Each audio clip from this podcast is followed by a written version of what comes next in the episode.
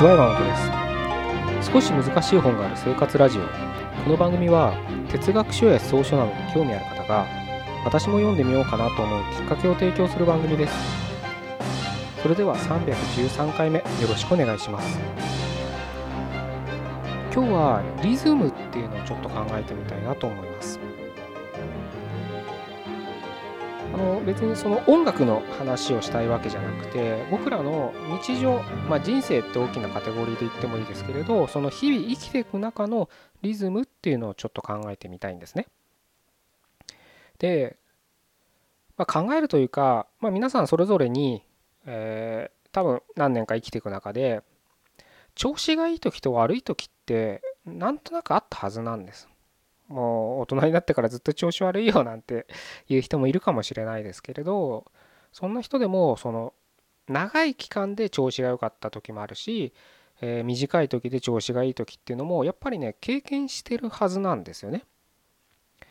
何でもいいんですけど、うん、スポーツやってたら今日はすごく調子が良かったな昨日と同じことしてるのにっていう経験してるはずなんですよね。勉強も僕多分同じだと思っててどうしてもその、まあ、やる気が出ないっていうのはやっぱりリズムが乗れてないっていうことの言い換えだとは僕は思ってるので思ってるんですけどやっぱりそういった意味でなんかやたら1時間しか勉強してないけどすごく集中できた時あったはずなんですよね。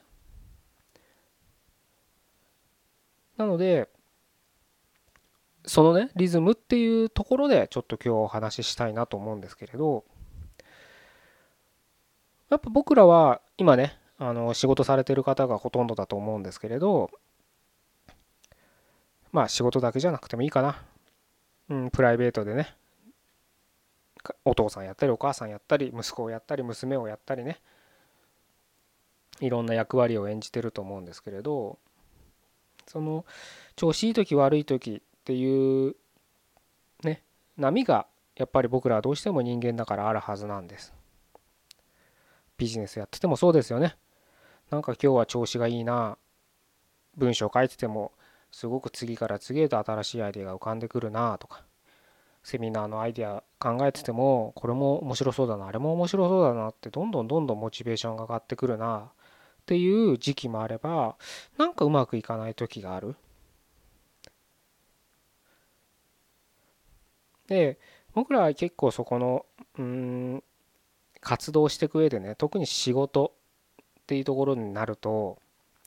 どうしても外部の環境の要請が強いですよね。リズムに乗れてようが乗れまかろうが毎日ちゃんと会社に来てノルマをこなせよと。お前はこんだけ仕事があるんだと。でうちは定時退社デーをね設定してるけど仕事が終わんないのはお前の効率が悪いからだと。8時でも9時でも10時でも11時でもいいから残業してでも仕事を終わらせろよという無言なプレッシャーがあるわけです。だからまあ一概に比べることはできないですけど例えば同じね仕事 A という仕事があって調子がいい時だったら1時間で終わる仕事が調子悪かったら8時間とか9時間とかかかったりすることって往々にしてあるはずなんです。それはね今現代の企業にお勤めの方だったらすごく経験してるはずなんです。そんな1時間で終わる仕事8時間も9時間もかかんないでしょっていう人は結構幸せな仕事環境に恵まれてると思います。本当にリズムに乗れない時それってね自分のリズムもそうですけどそういうリズムが悪い時ってなんか重なるんですよ。いろんな人から無駄な電話かかってきたりとかね。無駄な頼まが相談事打ち合わせ入れられたりとかね。なんかそういう悪いことがどんどん重なってくるんですよね。そういうのも含めてなんですよ。調子がいい時はそういうのが来てもパッパパッパこなせるんです。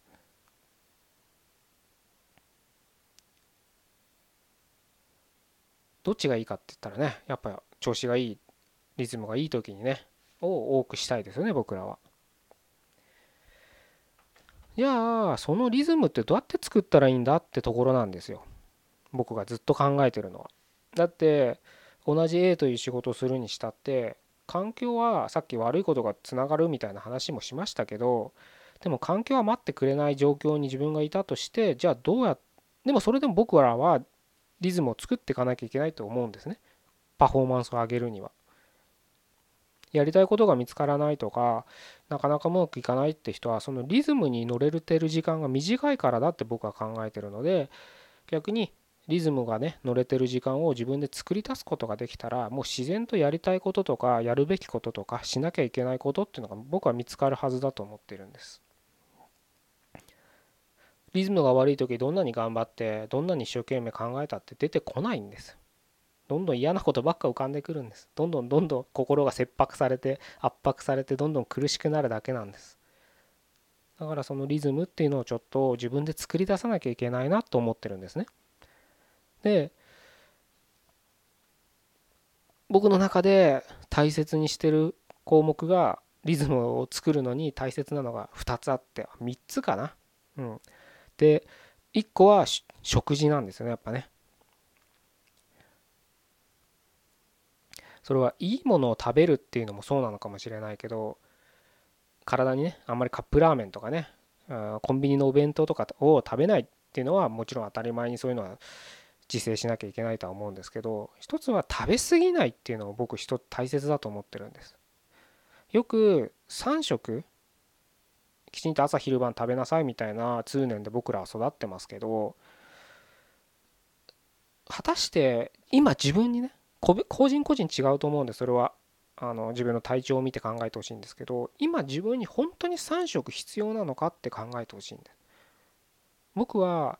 普通に3食食べたら普通の人はカロリー取りすぎだと思ってます。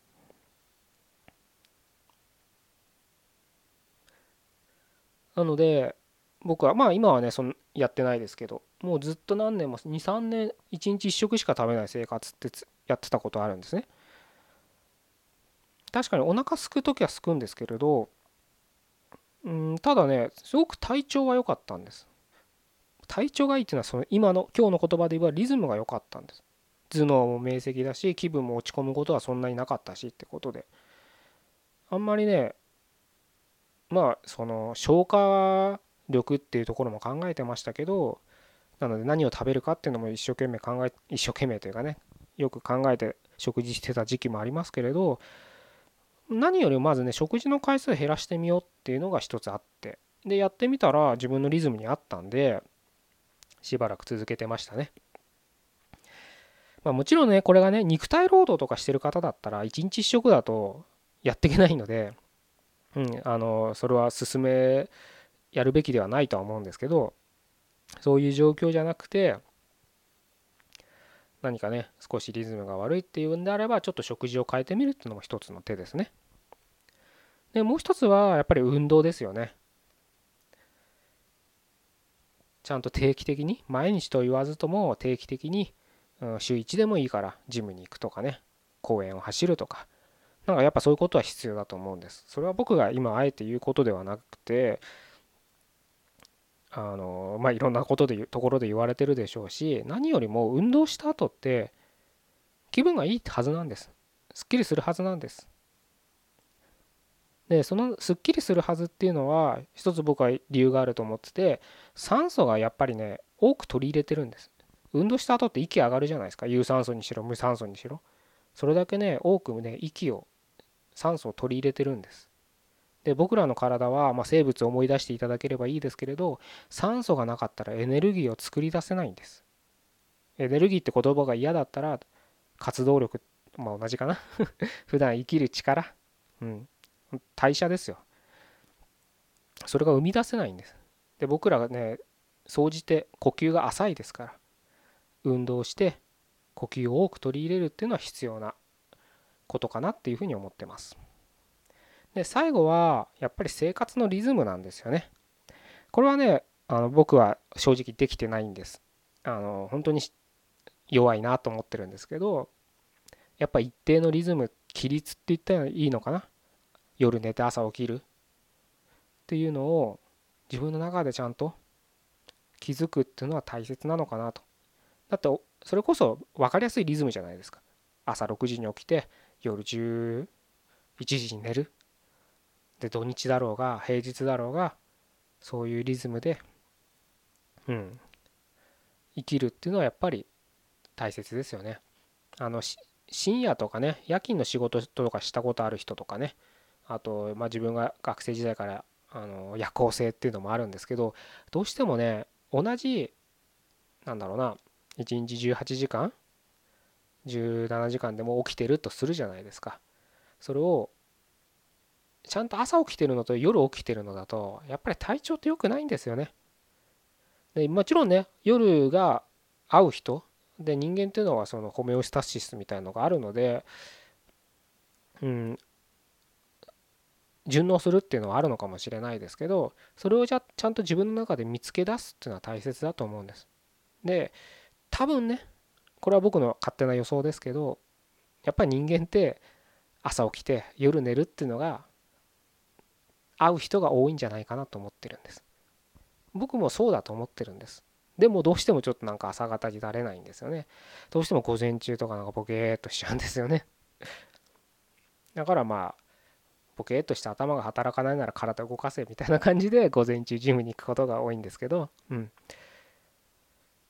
なかなかねちょっと仕事をしてると残業だったりストレスだったりいろんなことがつながるのであの積み重なるのでねそのリズムっていうのは気づきにくいとは思うんですけれど